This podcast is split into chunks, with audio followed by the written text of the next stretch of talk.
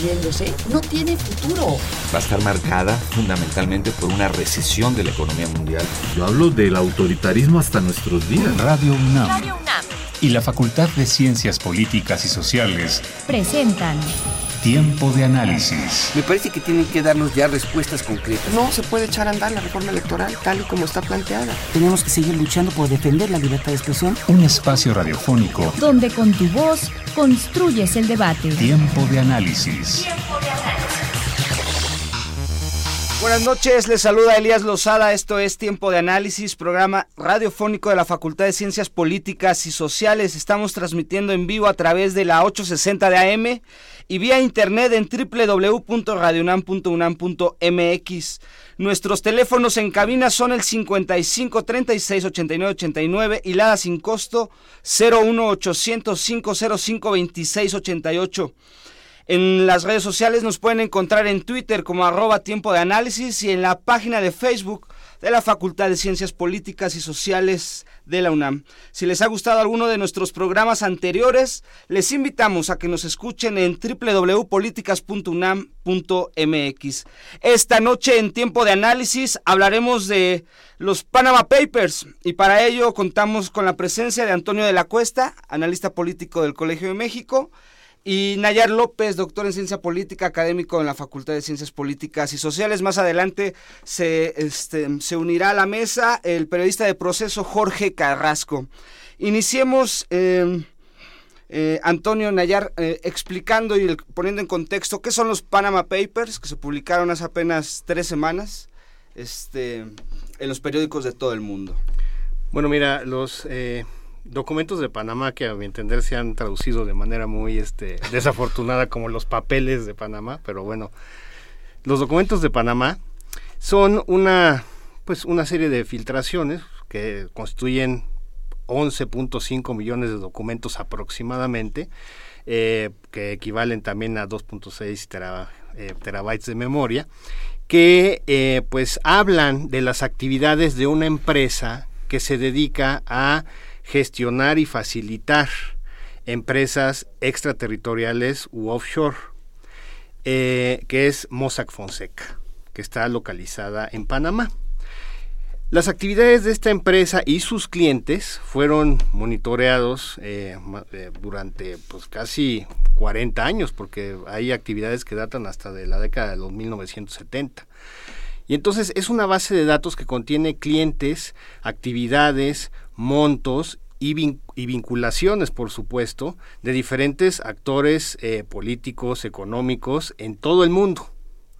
Estas empresas que se dedican a facilitar eh, la creación de empresas extraterritoriales, em, pues es algo que ha causado mucho revuelo por, número uno, la cantidad de recursos que están inmiscuidos en esto. Se dice que las empresas offshore eh, pues pueden manejar hasta el 7% de eh, la riqueza mundial en cuanto a, eh, según los datos de este mismo, de esta misma filtración de datos, provenientes de muchas partes del mundo y cuyo origen no necesariamente es muy claro. a México le salpicó este escándalo porque en realidad dentro de los documentos de Panamá México representa un porcentaje muy bajo de estas pues tanto actores como como empresas, ¿no? Se dice eh, que hay altos ejecutivos de algunas empresas eh, de televisión, que hay incluso actores que podrían en un momento fungir como prestanombres de estas empresas, eh, pero realmente el pues no, no se tiene el impacto como se tuvo, por ejemplo, en un país como Islandia, donde llegó a desencadenar la renuncia del, primer ministro, del primer ministro. Eh, un país como Islandia que además hace algunos años se declaró en bancarrota, lo cual hace aún más escandaloso esto, ¿no? Sí. Este, pero eh, en el caso de México es, es, es, marginal esto. ¿Cuál es el escándalo? El escándalo número uno es pues el monto de los recursos, que es altísimo, como ya lo decía. Y dos, algo que no necesariamente está vinculado de manera directa con los documentos de Panamá, es el origen de esos recursos, que eh, pues como, como se ha dicho en, en, muchos espacios, muchos análisis, muchos artículos, la actividad de estas empresas extraterritoriales no necesariamente es ilegal. No necesariamente. No necesariamente. O sea, la actividad de ellos, como tal, como empresa que gestiona la creación de estas empresas, no lo es. No lo es. es. Lo que puede ser en un momento dado cuestionado y debe de ser revisado, en primer lugar, por las instancias locales. En México, pues tendrá que ser, o tendría que ser, el sistema de administración tributaria, la Secretaría de Hacienda y otras instancias. Eh, son las, las entidades nacionales porque eh, pues finalmente el escándalo aquí es el origen, la procedencia, si es de procedencia ilícita, uno. Dos, si hay algún tipo de evasión fiscal, porque la elusión fiscal es otra cosa, hay que hacer esta diferencia. La evasión es cuando de plano se hace un pues un fraude, no se declaran ciertos ingresos para no pagar determinados impuestos correspondientes. La elusión es toda esta ingeniería fiscal que las grandes empresas pagan incluso millones de dólares en despachos contables para hacer, eh, pues vamos a decir, alquimia en cuanto a los ingresos, eh, las deducciones y todas estas cuestiones, para no pagar eh, determinados impuestos a pesar de tener una cantidad determinada de ingresos. Entonces, esa ilusión tampoco necesariamente es, es ilegal. Bueno, se, se, ha agregado a la mesa Jorge Carrasco, periodista de Proceso. Buenas noches. ¿Qué tal? Buenas noches. Estamos eh, en el contexto de los Panama Papers. Este, Nayar, eh, ya nos comentaba Antonio de la Cuesta que no necesariamente eh, son cuestiones ilegales, pero sí ha sido un escándalo por el por el, los nombres que se manejan, eh, en algunos casos ministros o presidentes, seis en, de ellos que se manejaron, que están en funciones. Eh, cuando se habla de paraísos fiscales y, y, tú ves son presidentes de naciones que no son ricas, ¿no? O que son ricas, pero eh, se están destapando muchas este, conjeturas de corrupción. Los, pa los papeles de Panamá o, los documentos de Panamá, ¿a dónde nos llevan en cuanto a, al escándalo político? ¿Qué, qué, qué va a pasar más allá de que, por ejemplo, en México se pronunció el mismo día que se publicaron este, la Secretaría de Hacienda, pero al parecer no va a pasar más allá del escándalo que le pega a lo mejor a TV, a TV Azteca por estar inmiscuido su, su, su, presidente, a Televisa, a algunos otros empresarios este, de renombre. Bueno, sin duda el, el, el impacto político eh, eh, depende del país, depende de los alcances y la fortaleza de los sistemas de justicia, pero eh, en realidad efectivamente van a quedar en un escándalo, es decir, en una eh, comprobación de lo que se dice, ¿no? de lo que se, se, sabe, se dice, pero que no existen pruebas contundentes. Eh, ¿Por qué? Porque los sistemas de justicia en estos países, como el nuestro, están eh, adecuados, digamos, a que aquel que tiene recursos, aunque cometa, cometa los más grandes ilícitos, no, no es procesado, no pisa la cárcel. Y si lo llega a hacer, pues después de unos pocos años puede ser liberado, ¿no? Recordemos a Raúl Salinas de Bortari, un caso emblemático en ese sentido. Para el caso latinoamericano, por ejemplo, en el caso, en el caso particular de, de Macri, el, el, actual presidente de, de, Argentina, que lleva sus seis meses eh, eh, con un sello eh, in, imbatible, digamos, de neoliberalismo, a recordando los da. peores, a todo lo que da, intenso, ¿no? Lo peor, lo los peores épocas de Menem, pues resulta que también está involucrado, pero de, desde que salió el, el, el, se anunció lo, la cuestión de los Panama Papers que efectivamente no son papeles no sino documentos en este sentido este pues no ha pasado absolutamente nada no por qué porque eh, acompañado también de toda esta eh, investidura digamos de impunidad que, suelen tener eh, personajes de esta de esta naturaleza también están el control mediático que tiene cada uno de ellos en sus propios países no es, decir en el caso de Argentina, pues el, el Macri llega a la presidencia y una de las primeras cosas que hace es parar la ley de medios que se había que tanto había costado eh, impulsarla durante la gestión de Cristina Fernández eh, y entonces pues restablecer digamos este monopolio por ejemplo del grupo Clarín y, y, y esto obviamente pues lo envuelve en, en una en una, eh, cap, una capa de protección digamos en, en, políticamente y entonces resulta que su, su, su, su papel en el, en el asunto de, de, de, Panamá pues no ha pasado a nada, no, no, nada. Ha, no ha trascendido en lo más mínimo, no, no está siendo investigado eh, de manera seria en, el sistema de justicia argentino y seguramente de ahí no va a pasar. Y esto es una cuestión este, pues grave, obviamente, porque eh, eh, si bien yo concuerdo con lo que se comentaba en el sentido de que depende técnicamente hablando, digamos, de la legalidad o no de hacer estas inversiones, ¿no? pero lo, lo, decíamos, ¿no? este, el, cuál es el origen de esos recursos, ¿no? Cómo se van, cómo se van generando estos recursos, estas fortunas, y sobre todo pensar un poco más en la forma estructural del, del, sistema del asunto, es decir, el sistema capitalista está creado para que esto pueda existir, está, para está que creado sea legal. para que sea legal que una persona como Slim, por ejemplo, acumule semejante riqueza y gane al día en promedio 25 millones de dólares, ¿no? El sistema está eh, este, creado para esta, para que, esto suceda y esto sea, sea legal, que no legítimo frente a un país como el nuestro en el que hay 50 y 60 millones de pobres. Jorge, en, cuanto al tema periodístico, pensamos que es una filtración. Y ya de una filtración, a lo mejor este, podríamos preguntarnos filtración de quién, filtración por qué, para afectar a quién. Pero después de la filtración se da eh, eh, y se comparte eh, a más de 100 medios, más de 80 medios en 100 países, y hay un trabajo periodístico y es a lo que quiero llegar. En el trabajo periodístico, este, ¿qué más falta en los Panama Papers? ¿O, qué, eh, eh, cuál sería el siguiente paso o esquema de los periódicos que, que, dieron esta noticia y que no solo se quede como un escándalo a lo mejor?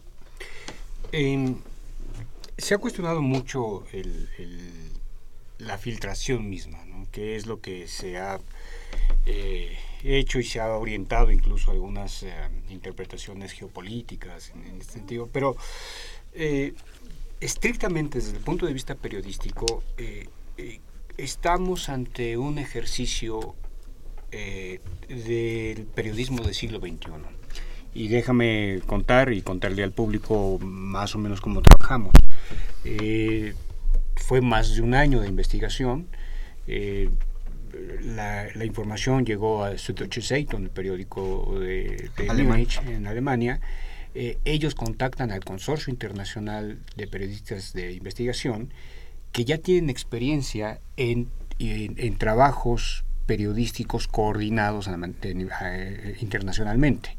Hubo un trabajo previo de, del Consorcio Internacional también en relación con eh, offshore, empresas offshore, sobre todo en China y eh, un trabajo previo que recordamos tuvo más impacto, al menos aquí en México, que, fue eh, SwissLeaks, la lista también de los millonarios con cuentas secretas en HS, HSBC en Ginebra. Entonces, eh, el periódico alemán contacta al, consorcio y quienes hemos trabajado en distintos momentos en el consorcio fuimos convocados a, participar en este trabajo. ¿Por qué? Porque eh, tantos? ¿Por qué más de 100 periódicos en, de todo el mundo? Bueno, porque se trata de una base de datos de 11 y medio millones de documentos. De ahí el nombre de Panama Papers. Panama, eh, Panama Papers, un poco recordando la experiencia de los eh, papeles del Pentágono, se acordarán ustedes, en el 72, cuando los cuando se el, el, el, New York Times y luego el Washington Post obtienen los documentos de la operación, las operaciones de Estados Unidos en Vietnam, que eran los papeles, o sea, la justificación de Estados Unidos para la intervención en Vietnam. Y eso, eso se llamó como los papeles del Pentágono. 40 eh, años después, se revive con este tema ya, pero ya con un ejercicio de periodismo del siglo XXI, los papeles de Panamá. ¿Por qué digo que es del siglo XXI? Porque fue un trabajo de coordinación eh, eh, muy grande. Eh, uno de los grandes retos era mantener el silencio, mantener el control de la información, para lo cual se establecieron distintos códigos de seguridad para, obtener para, para tener acceso a la información.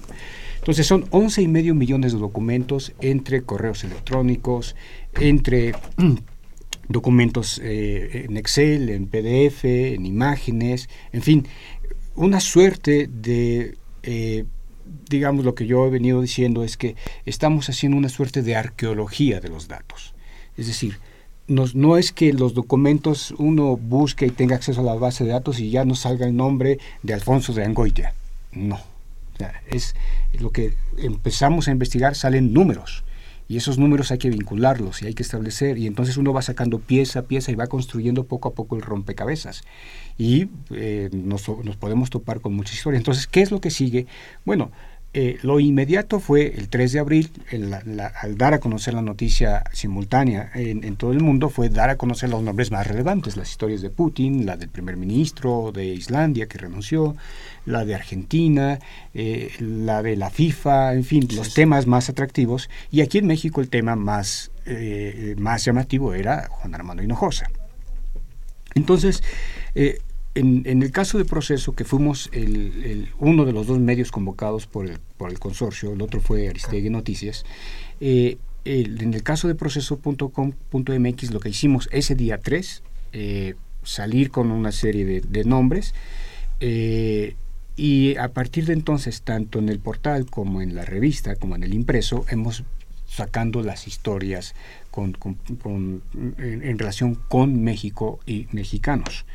Eh, eh, ¿Qué es lo que sigue? Bueno, pues abundar con, en, más nombres, porque la, la, lo, al menos en la opinión pública y en los eh, hacedores de opinión, lo que se ha hecho es demandar, pedir, bueno, los nombres, ¿no? ¿Quiénes más están? ¿Cuáles son los nombres, no? Bueno, el pues, morbo de quién está Es una manera de reducir el, el, tema de fondo que es, en efecto, las, qué es lo que posibilita la creación de empresas eh, offshore, ¿no? Y con todo lo que ello, con todo lo que ello implica. Pero entonces se ha reducido en términos de opinión pública a, eh, a nombres. ¿Quién más está? Y sí, en efecto, seguimos trabajando y encontramos nombres que más allá o, después de los atractivos políticos eh, y, empresarios grandes, lo que estamos encontrando son empresarios medianos que pues no son, no son conocidos, pero que por lo que es hemos estado logrando consolidar, pues se trata de muchos prestanombres. No, empresarios empresarios y profesionistas que pues tienen recursos. Y no descarto por supuesto eh, la existencia de prestanombres. Llegar a eso comprobar que son prestanombres es mucho más complicado.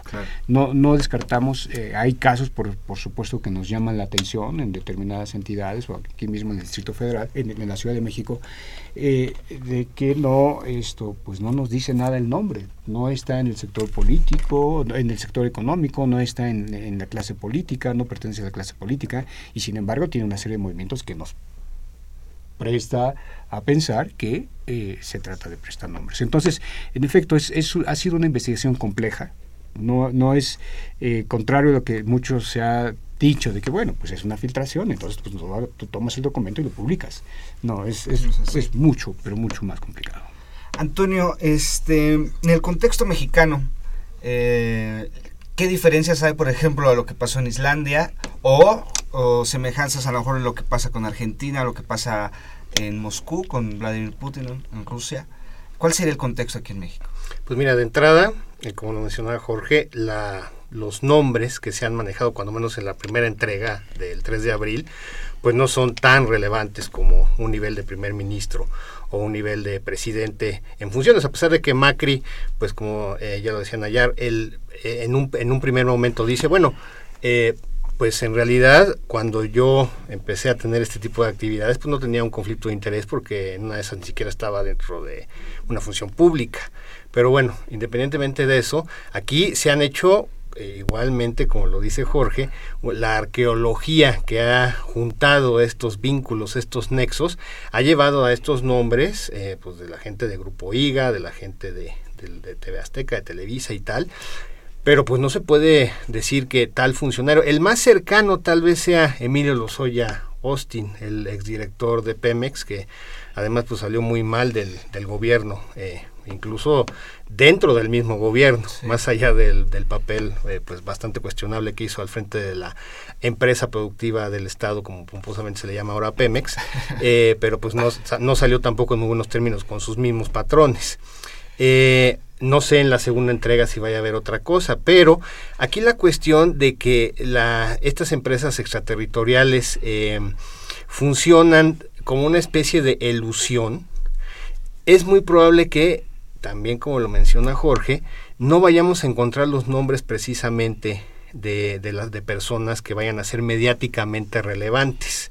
Atractivas. Insisto, lo relevante de esto es, como decía Nayar, de dónde viene y cómo se genera ese dinero. Porque es totalmente legal, o sea, eh, dentro del régimen capitalista, el cual pues nos rige, nos ha regido y muy probablemente nos regirá por un buen rato, eh, pues la acumulación de la riqueza es una de las características. La manera en la que se crea esa riqueza es diferente. Puede haber medios totalmente legales, una fortuna se puede amasar de una manera absolutamente legal, creando empleos, generando economía, eh, incluso redistribuyendo riqueza, que además el régimen fiscal supuestamente es para eso, para la redistribución de la riqueza, y de ahí la importancia de que se grave esta cuestión. Pero lo comentábamos un poco fuera del aire. Estuve eh, leyendo algunos, eh, pues, algunas piezas de la prensa panameña, que Panamá pues vive de este tipo de empresas que, que gestionan las, las, las actividades extraterritoriales del dinero pues dicen eh, que uno de los artículos me llamó la atención porque decía, ¿por qué usted no tendría una empresa offshore? Y decía, bueno, si usted es asalariado, usted recibe mensualmente un pago, si le va bien, eh, pues no tiene a lo mejor los alcances para ver por qué un empresario que genera tanta riqueza le interesa pues sacar su dinero del país de origen por medio de estos subterfugios, ¿sí? El problema con estos subterfugios es que eh, tal vez sí sean una conducta legal, pero muchas veces también ocultan cuestiones que no son necesariamente claras.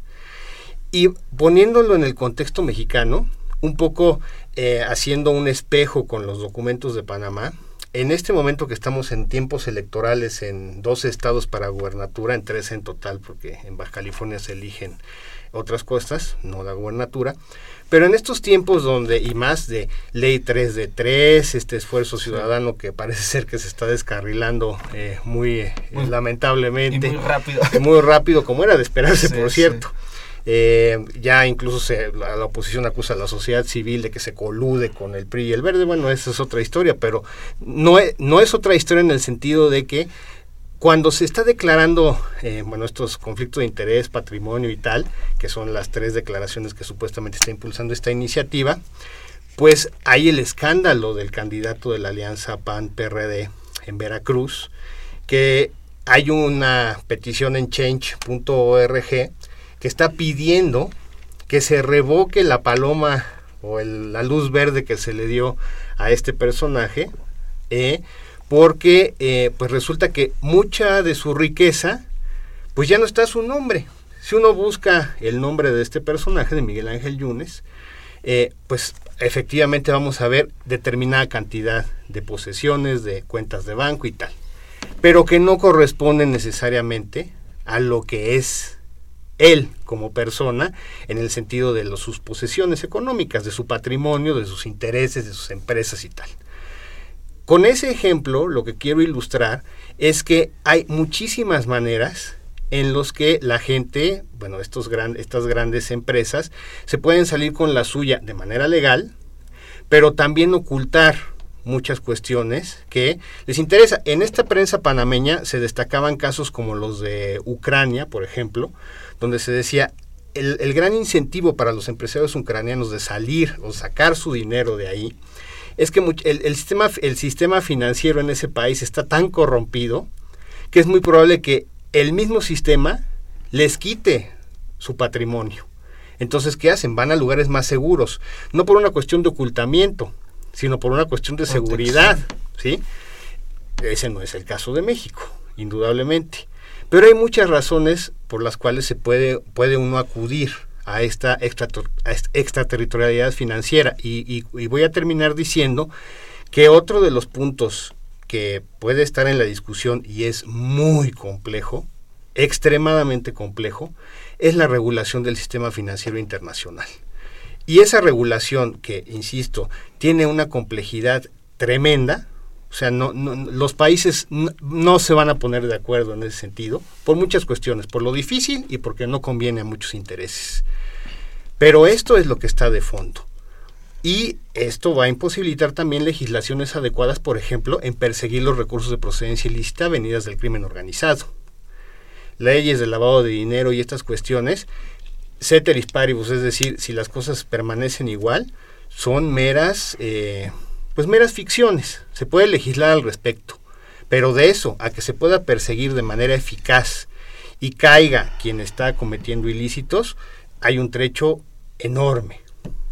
Este, Nayar, lo, estábamos, lo habíamos comentado, yo lo eh, comenté eh, al principio, muy al principio, eh, porque sobre la implicación o, la repercusión que podría tener y, y, que a lo mejor solo se quedaría en un escándalo. Y tú tocabas algo muy importante respondiendo a eso, que es el sistema está diseñado para que exista eso y al final solo nos quede casi la indignación, ¿no? Eh, vemos, eh, no sé, la FIFA que está eh, también personajes claves de la FIFA están inmiscuidos ahí, ¿no? Entonces a lo mejor hay una orquestación, porque sí está muy claro, contra ciertos personajes, contra ciertos territorios, pero al final eh, lo, lo aquí lo, que nos puede indignar y lo criticable es cómo es posible que haya eh, 30, 40 millonarios en el mundo que están este, repartiéndose el 7% de la riqueza, mientras la mitad del mundo o más pues vive eh, en pobreza, vive eh, con, con carencias, no solo en América Latina, sino estamos hablando ya de un tema global. Este, danos e, ese contexto mm, o, profundiza en ese sentido cómo el sistema que tenemos, el sistema neoliberal, el capitalismo, parece que no puede vivir este sin problemas con este tipo de escándalos. Bueno, sí, este, en realidad, si, Friedrich Hayek reviviera, se sentiría orgulloso, digamos, de su creación y de su pensamiento, heredado a través de Friedman la, hacia la actualidad, digamos, porque eh, él aseguraba que la, la libertad del, del, individuo se alcanza en la, la, en la, medida en que el mercado sea el hegemónico dentro del sistema, ¿no? Y eso es lo que estamos en realidad este, presenciando, o sea, es, es, decir, un, una complejidad para tener un sistema de regulación financiera internacional, eh, eh, pero que selecciona de alguna u otra manera eh, espacios territoriales donde se puedan hacer cosas que en los propios, que en los propios países están más regulados o, no son eh, permitidos. ¿no? Y entonces eh, esta, esta, esta estructura, digamos, del sistema capitalista en esta fase neoliberal, que es la más intensa en, en, el sentido de la, de la acumulación del capital, eh, eh, implicó un conjunto de reformas de los estados para convertirlos en estados neoliberales que se acoplaran a este tipo de, de, de parámetros, ¿no? Y sobre todo también en aquellos países donde los tratados de libre comercio eh, regulan muchas actividades económicas, incluyendo las financieras, pues así empezó el modelo neoliberal, ¿no? Es decir, esta, estos llamados capitales mariposas, este, o, o las maquiladoras que pueden ir saltando de un país a otro según la conveniencia de cuál es el salario más bajo ¿no? y dónde se, se paga o, o nada o, o, lo menos posible de prestaciones sociales. ¿no? Entonces, ¿qué podríamos esperar de la lógica de la acumulación y de las grandes ventajas que, eh, que, quienes tienen mayor riqueza eh, eh, poseen en el sistema financiero y en, la, y en la lógica del pago de impuestos y, de, y en los países respectivos? ¿no? Y entonces, bueno, tú comentabas hace un momento, hay países pobres, países ricos. En realidad, más bien habría, habría, que hablar de sectores económicos poderosos en todas partes. Y México es uno de ellos. Eh, eh, ahora, el caso de Centroamérica es paradójico también porque siendo una región con un nivel de pobreza elevadísimo, eh, con un desempleo, con un, una violencia extrema en países como El Salvador, por ejemplo, Guatemala, Honduras, en el Triángulo del Norte, este, eh, de unos años para acá han aflorado y a pesar de que Centroamérica está eh, con un tratado de libre comercio con Estados Unidos y Dominicana, el CAFTA, ¿no? este, eh, han, pre, han, han, emergido eh, eh decenas, hasta centenas inclusive de, de bancos centroamericanos. ¿no? O sea, uno se imaginaba, bueno, cuando ese tratado tratado de libre comercio en el 2008 empezó ya formalmente a, a regir, pues iban a llegar las inversiones y los sistemas financieros estadounidenses a chuparse este mercado centroamericano. Pues no. En realidad, eh, cuando uno va a Costa Rica, cuando uno va a cualquier país centroamericano, es, es, es, llama la atención que los bancos fundamentalmente son centroamericanos. ¿Por qué? Pues porque por ahí pasa nada más del 80% de la droga que llega a Estados Unidos. Entonces es un lavadero, digamos, ahí impresionante de, de dinero. Y, y, entonces Panamá, en este sentido, encaja perfectamente en esta lógica, ¿no? Este ritmo de crecimiento, el casi el 7% que tiene Panamá anualmente, pues no es por eh, sus bellas playas y su, y su, estructura geográfica que tiene, comparte dos océanos, ¿no? Ahí hay 12 bases militares de Estados Unidos en Panamá, seis de cada, en cada uno de los océanos, y, una, y un paraíso fiscal que ha permitido que ese, que ese, ese, tipo de crecimiento, crecimiento que no se ve reflejado en la población, se ve reflejado en, en la, lógica macroeconómica, ¿no? Es decir, no pensemos que todos los panameños viven este, holgados, holgados y, tienen, trabajan tres días a la semana porque los demás se la pasan en las, en las playas, ¿no? O sea, hay niveles de pobreza importantes en Panamá, hay este, problemas de desempleo, hay represión contra sindicatos y sus movilizaciones. Pero esta, este paraíso que se, ha convertido en muchos años también está relacionado pues con el, eh, con el lavado de dinero del, narcotráfico. Otra eh, forma de ver, eh, Jorge, en cuanto a la, lo que es el periodismo, en este caso es cuando uno ve como un mapa de calor los países implicados, salta hacia la vista hay demasiados, pero hay uno que no. Y así luego, luego Estados Unidos.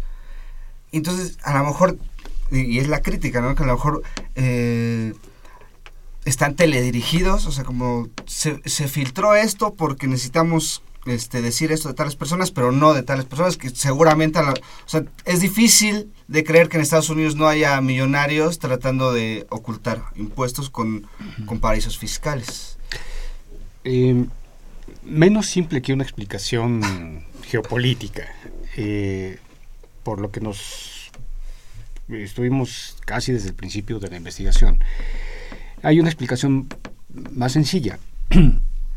Eh, el, consorcio de investigación, de, periodismo de investigación, eh, había colaborado en, otros, en otras experiencias, había tenido otras experiencias con medios estadounidenses, los medios grandes, en Swiss Leaks, en Offshore Leaks, participaron The Post, el, Post, el, Washington Post, el New York Times, eh, que son los dos grandes medios, no recuerdo si estuvo el LA Times también, pero eh, en esta ocasión no estuvieron.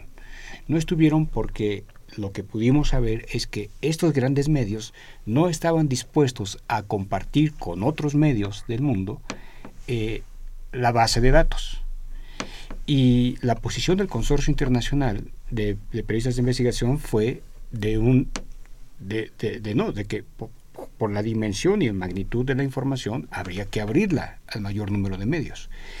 Entonces, en esa posición en de de, que la información fuera exclusiva para unos pocos medios, eh, fue como el Post, el Times, decidieron no entrarle, no, sumarse. En esta ocasión, porque sí se han sumado en, otras, en, otros casos. sí hubo medios estadounidenses, hubo una organización que se llama McClatchy eh, Newspapers, que se editan, entre otros, el periódico eh, Miami Herald. Entonces, y estuvo también la cadena de televisión estadounidense hispana, Univision. Entonces, ellos hicieron historia, historias en general de América Latina eh, y algunas, algunas locales. Ahora, ¿qué es lo que traen los papeles de Panamá?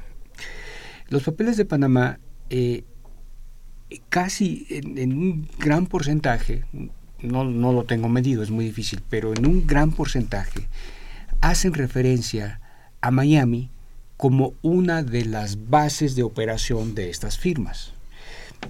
Mossack Fonseca es el despacho de Panamá, es el despacho de abogados que está entre los primeros cinco lugares en el mundo en creación de empresas offshore.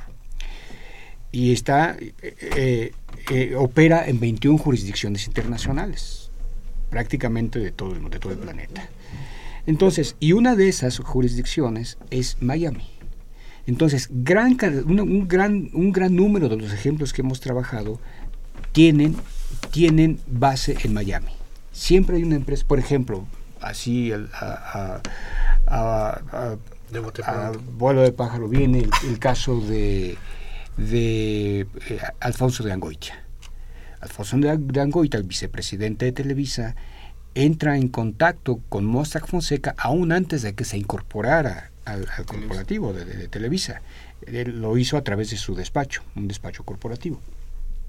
Y él abre su, ellos entran en contacto en 2004 y él hasta 2014 abre su propia empresa. En 2004, ¿qué fue lo, ¿cuál fue el interés de Mossack Fonseca? Dice, bueno, a mí me interesa trabajar con ustedes porque ustedes tienen contacto con los grandes capitales de este país. Entonces nos interesa manejar sus recursos. No tenemos la información, no sabemos qué pasó, pero la información, los datos que obtuvimos fue que en el 2014 Alfonso, Alfonso de Angoita, el vicepresidente ejecutivo de finanzas de Televisa, crea una empresa offshore en Bahamas. Bueno, esa empresa offshore se creó en Bahamas y eh, reportó como dirección Miami. Pero no solamente es Alfonso de Angoitia, es el caso de Guillermo Cañedo White, que también aparece en los papeles, también eh, tiene como operaciones, tiene su, la oficina, la eh, empresa que abrió también reporta dirección en Miami, y así una gran cantidad de casos. Entonces, yo creo que lo que nos ha faltado explicar a la opinión pública es que, bueno, Miami es un gran lugar y sabemos que desde siempre ha sido un gran lugar de lavado de dinero. Y ahora queda demostrado que es un gran lugar de operaciones en los paraísos fiscales. No es en sí un paraíso fiscal, pero facilita... Es un puente. Exactamente. Facilita lo que se hace en los, paraísos fiscales. Pero además, tenemos el caso, Mossack Fonseca tiene oficinas en Jersey, Estados Unidos. Eh, fue ahí, por ejemplo, que encontramos que Carlos Han Ronk quería acercarse también a, a Mossack Fonseca y Mossack le dijo que no, le cerró las puertas por, todos los antecedentes que tenía este hombre. Entonces, pero fue, es la oficina de Jersey. Y aquí y hay otra circunstancia todavía más. La ley de Estados Unidos, las leyes eh, estatales en Estados Unidos, casi en 49, si no estoy equivocado, de los 52, 50 estados, 50 estados permiten eh, la creación de empresas muy fácilmente, las famosas empresas de, de responsabilidad limitada, las LLC. Y en los paraísos fiscales, esas empresas LLC operan fácilmente en los paraísos fiscales. Es decir, las empresas se crean fácilmente en Estados Unidos y después pueden desembarcar en Estados Unidos. Entonces hay dos cosas. Uno, no se investigó en efecto específicamente, no se abundó en, esa, en, esa, en esa base de datos sobre los casos de Estados Unidos, que estoy seguro hay. Y segundo, lo que se ha dejado ver con los diferentes casos que hemos manejado, por supuesto en México, pero en todo el mundo, es que un gran número de esas empresas operan en Miami y Mossack Fonseca tiene oficinas de operación en Estados Unidos. Entonces, sí, por supuesto, Estados Unidos está, está, forma parte de esta cadena, no puede ser de otra manera. Sí, es que era muy, muy evidente de que no hubiera nada o, nadie señalado, ¿no? Eh, eh, en Estados Unidos. Antonio, y lo platicábamos antes del aire, ¿no? en Estados Unidos, en algunos estados, tú puedes operar, Y no necesitas ir a Panamá o algún otro país.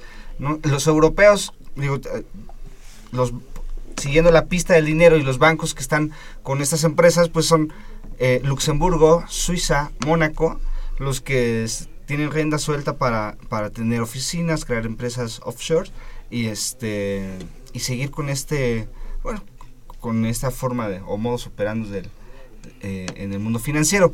En México, Antonio de la Cuesta, em, el día que se publica el 3 de abril, sale Hacienda horas después a, dar un comunicado porque sí, sí, sí eh, o sea, fue, estalló una bomba y Hacienda tuvo que salir a, pronunciarse mientras, en este caso Televisa, con su vicepresidente de finanzas involucrado, y TV Azteca con su dueño, este, sabíamos que se iban a callar, sabíamos que no iban a, a, decir gran cosa, pero sí tiene mucho que ver porque al final con el contexto que tenemos, este grupo relacionado a Televisa eh, o este presidente, este, la forma en cómo en 2012 llegó a la presidencia, sobre todo con Televisa y TV Azteca, pues sí llama la atención. Sí, el dinero siempre está vinculado, y más esas cantidades enormes de dinero, siempre tienen algún tipo de nexo. Es decir, no quiero, no, no, no estoy eh, señalando que una empresa forzosamente tenga vínculos con, por decir algo, el crimen organizado, pero digamos que la compra, la venta de bienes y servicios, pues en algún momento puede caer en esa línea. Si uno traza los vínculos, pues lavado de dinero incluso puede ser, o sea, lavado de dinero no nada más es lo que viene del crimen organizado, simplemente un dinero de procedencia ilícita. Entonces, por ejemplo, si alguien, eh, vamos a poner un caso extremo, si alguien asalta a una persona, le quita su cartera y le saca mil pesos, por decir algo, pues es un dinero de procedencia ilícita. Y si esos mil pesos los agarra para ir a comprar eh, víveres o irse a cortar el cabello, lo que sea, pues es, podríamos decir que es una especie de lavado de dinero. Eh, entonces, el detectar el dinero de procedencia ilícita es muy complicado. El ver que una persona actuó de mala fe es muy complicado, pero creo que eso es lo que se tiene que estar revisando. Porque el SAT efectivamente sale a decir que hará las investigaciones eh, pertinentes, pero sobre qué, eh, pues digamos, sobre qué denuncia. Hay una denuncia penal para perseguirlos, hay cuestiones que se persiguen de oficio, por supuesto, pero, por ejemplo, los delitos fiscales en México tienen una prescripción de tiempo. Entonces, si eso ya prescribió, que en algunos casos me parece que son cinco años, pues no hay delito tampoco que perseguir. Por otro lado, la manera de defenderse de muchos de, estas personas que han salido en, estas, eh, en estos documentos, pues Ricardo Salinas, por ejemplo, que no es precisamente un maestro en la defensa ni, ni precisamente alguien con un dechado de virtud en cuanto a las cuestiones legales, pero él salió a decir inmediatamente, no inmediatamente, pero en cuanto se la presión le llegó al cuello, dijo que era amarillismo que era amarillismo y que además eh, muy probablemente iba a ejercer alguna acción legal contra aquellas personas que han filtrado eh, pues los datos personales porque se estaban violentando cosas que en México se violentan todo el tiempo. Por ejemplo la presunción de inocencia por ejemplo la protección de datos personales acabamos de ver pues la enorme filtración del padrón del Instituto Nacional Electoral que ahí ya salimos todos este, guillotinados en cuanto a nuestros datos personales eh, los bancos, las instituciones financieras ocupan nuestros datos personales con todos los avisos de privacidad y todas estas florituras de legales que hacen que este sistema sea un total fracaso. O sea, podemos tener grandes leyes de transparencia, datos, protección de datos personales. Eh, incluso en el caso eh, específico del régimen financiero, hay unas cosas que se llaman acuerdos de, para evitar la doble tributación. Es decir, si, eh, si una persona tiene o genera una riqueza, por decir algo, o percibe un ingreso de un país determinado, estos acuerdos eh, pues de, alguna manera benefician al que recibe el ingreso porque no se le graba dos veces. No sé, por, por ejemplo, si yo trabajo para una editorial que opera en, en Argentina, por decir algo la editorial argentina me paga a mí un dinero. No tengo que tributarle al Estado argentino y al Estado mexicano, si es que hay algún acuerdo para evitar la doble tributación. Muchas de estas cosas eh, precisamente se ocupan o son, eh, pues digamos, aprovechadas por el régimen de operaciones financieras extraterritoriales. Es decir, si hay un acuerdo de doble tributación, yo creo una empresa, por decir algo, en uno de estos países, en Panamá, o que Panamá facilita que se creen otras a su vez en Islas Vírgenes, en Islas Caimán, en los que son los verdaderos paraísos fiscales, y yo genero o reporto el ingreso que se generó en esas empresas. Por el acuerdo de no doble tributación, yo ya no tributo en México, tributo en Panamá. Pero resulta que si Panamá no cobra impuestos sobre la renta o no, no cobra impuesto por eh, ganancias sobre capital o X, pues yo ya me salvé. Ese es el medio del asunto. Lo que mencionaba Jorge respecto a las empresas LLC no nada más son esas, la facilidad de creación de empresas en Estados Unidos. Estados Unidos no es como tal un paraíso fiscal, pero hay muchos estados que, dada la laxitud de sus regímenes de, recaudación de impuestos, a diferencia de México, que en México supuestamente somos una federación, pero el federalismo fiscal no existe y prácticamente es una autoridad centralizada, en Estados Unidos no funciona así. Entonces hay estados como Delaware, donde es bastante sencillo pues crear una empresa y reportar el menor número de, eh, pues, de contribuciones al fisco. Y uno es bastante feliz y, es, tiene muchos millones de dólares. E incluso si tiene pocos, ¿no? Si tiene algunos miles, pues uno si tiene el suficiente dinero, digo, Mossack Fonseca, a lo mejor si uno llega con su cochinito, lo rompe y tiene 10 mil pesos, a lo mejor Mossack Fonseca le va a decir, no, pues este no es de nuestro interés, muchas gracias, ¿no? Eh, pero estos, estos eh, tendrán un mínimo, digamos, en cuanto a sus membresías. Y en ese sentido es que viene la, pues, un poco el, desconcierto de decir, y la desilusión también en muchos sentidos, de decir qué se va a perseguir, quién lo va a perseguir, quién lo va a sancionar, que eso es lo más importante. Porque podemos decir que sí, gente de Televisa, de Azteca, de cualquier cantidad, podemos decir es que están ocupando eh, recursos por interpósita persona, están creando empresas que, fantasmas, porque finalmente otra de las cuestiones aquí es la existencia dentro del régimen financiero internacional de lo que yo llamaría dinero fantasma. Que es dinero que está ahí, que se generó en algún lado, pero acabó casi como en la nube, por decir algo. Está en la nube y cada quien puede en un momento dado agarrarlo de la nube, si tiene la clave, la contraseña, bajas eso como si fuera información de la nube y, listo. Ahora, ¿quién lo sanciona? Sabemos que el, aparentemente lo, pues, lo más grave son las desviaciones que se hicieron del Banco Central ruso, algunas empresas, que hasta donde yo sé ascienden alrededor de 2 mil millones de dólares. No, no sé si me equivoqué en la cifra. Eh, Jorge me corregirá sí, sí. Pero eh, pues es un 2 mil millones de dólares de, de todo el, dentro del contexto, pues también resulta ser una cantidad pequeña. Sí. ¿No? Eh, pero involucra a personas que están que aparentemente es el padrino de una de las hijas del, primer ministro Putin y que se hizo, que es un famoso violonchelista hasta donde tengo entendido, eh, que a su vez con un, con un dueño de banco se creó la empresa, se triangularon los recursos y entonces luego se invirtieron, porque además, no nada más es que se creen las empresas para llevarse el dinero, porque finalmente el dinero muchas veces para lo que se quiere es para gastarlo. ¿Cómo, ¿Dónde se gasta? ¿Cómo se gasta? Por ejemplo, Ricardo Salinas, hasta donde yo sé, lo gastó en un yate. En un yate que, por cierto, lo, este, destruyó un arrecife de coral en Belice y el señor está demandado, creo que por 700 mil dólares, una cosa así, que no paga, o no ha pagado hasta donde yo tengo entendido.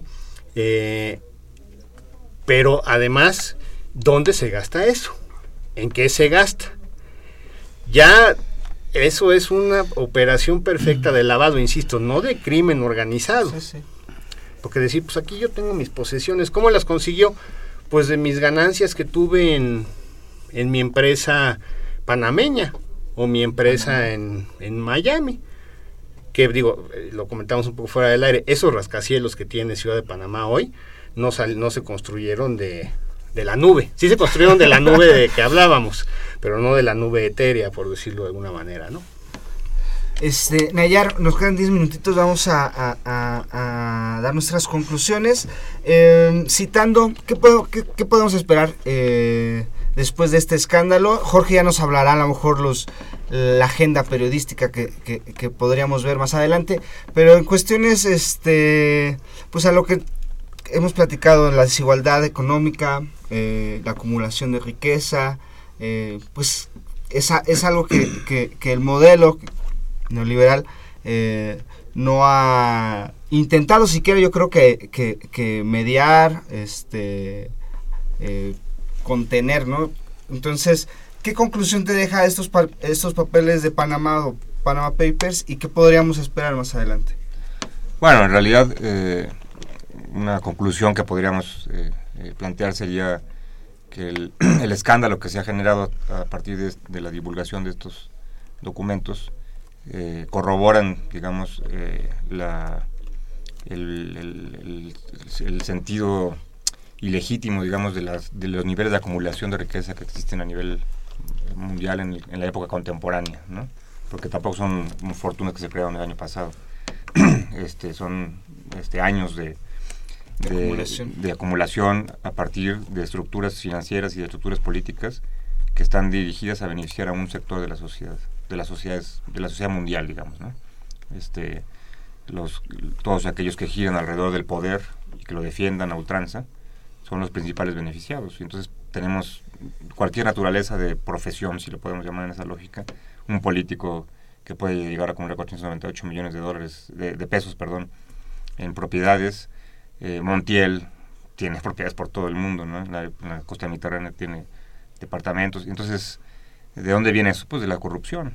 Entonces son muchas eh, fortunas estas creadas por lavado de dinero, por corrupción, eh, de manera ilegítima, aunque los sistemas financieros los, los salven y los pongan su estrellita de bien portado.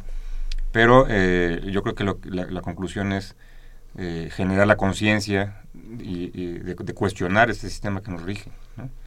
Eh, de, que no, de que a pesar del discurso mediático, en realidad no se ha avanzado nada. O sea, es como si pensáramos en las grandes oligarquías del siglo XIX o en la entrega de los impuestos a la, a la corona en la época colonial. O sea, seguimos siendo países en donde existen grandes mayorías empobrecidas y donde existe una pequeña élite que eh, disfruta de las ganancias y de la acumulación que estas grandes mayorías le permiten eh, eh, tener, ¿no? Y también, por un lado preocupante, digamos, es que, que de, manera, en la cotidianidad, digamos, de la información y de la conciencia de las sociedades latinoamericanas, en este caso, ¿no? de alguna manera a nivel mundial, pues este tipo de escándalos de repente se empiezan a convertir en, en algo más dentro de las noticias del periódico, ¿no?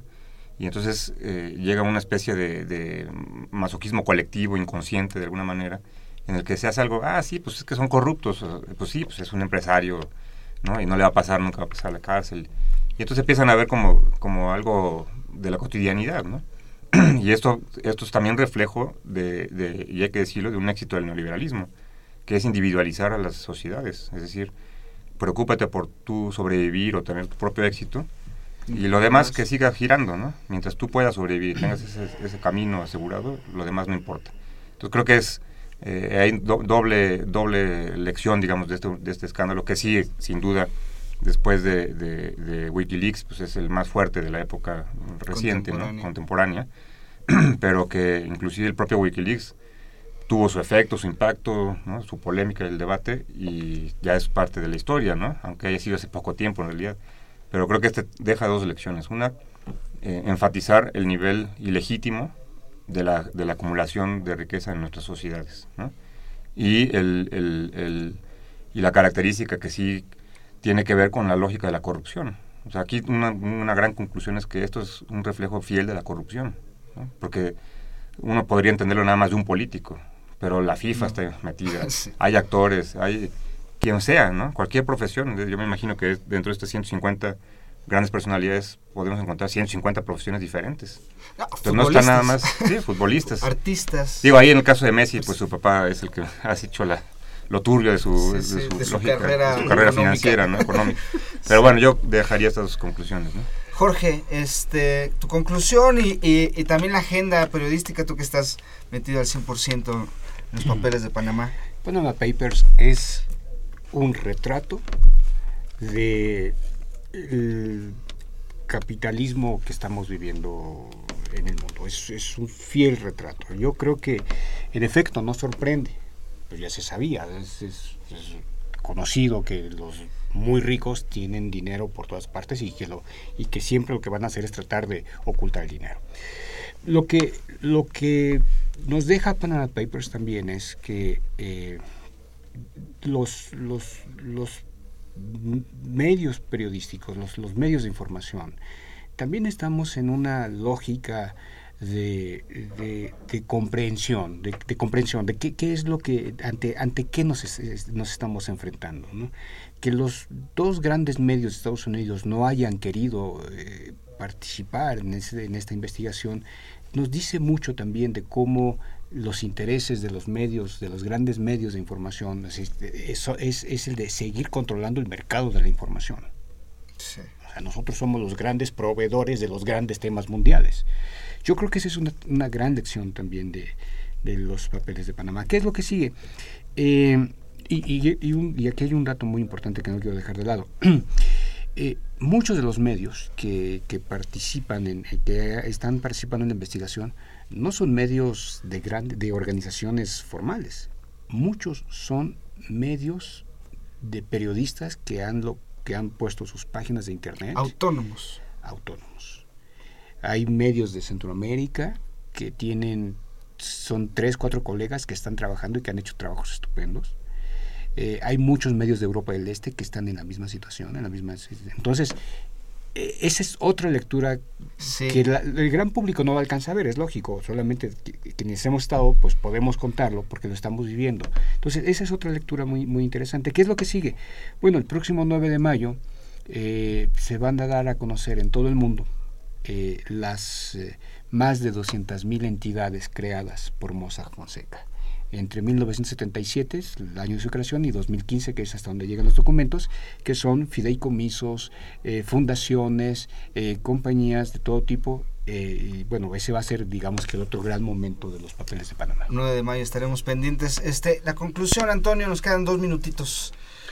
Pues mira, creo que si el, el día 2 de mayo, por cierto, este vence el plazo para que las personas físicas presentemos nuestra declaración. de impuestos y ya el SAT amenazó con que mínimo la multa va a ser de 1.200 y cacho de pesos, mínimo, ¿sí?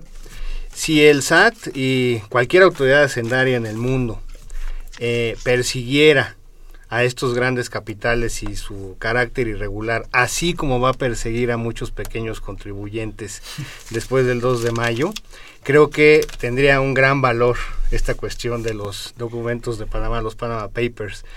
De otro modo, desafortunadamente sí, como dice Jorge, desnuda cómo funciona nuestro sistema, no nada más financiero, sino político y social actual. Pero eh, pues no va a pasar nada o sea, creo que los cambios estructurales son muy complicados de que se lleguen a concretar y tiene que haber una voluntad, eh, sobre todo desde arriba, para que estas conductas, en caso de ser ilícitas, puedan ser realmente sancionadas. Bueno, pues este, muchas gracias, Antonio, Jorge, Nayer. Gracias. Este, nos vamos a estar escuchando la, la, próxima semana. Esto fue tiempo de análisis. Muchas gracias a todo el público que nos estuvo escuchando. Este por sintonizarnos tanto en AM o, por internet.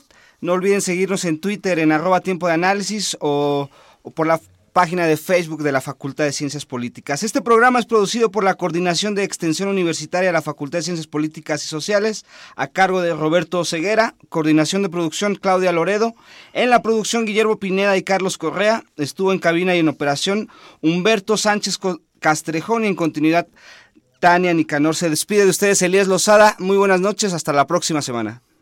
Esto fue Tiempo de Análisis. Tiempo de Análisis. Una coproducción de Radio UNAM y la Coordinación de Extensión Universitaria de la Facultad de Ciencias Políticas y Sociales.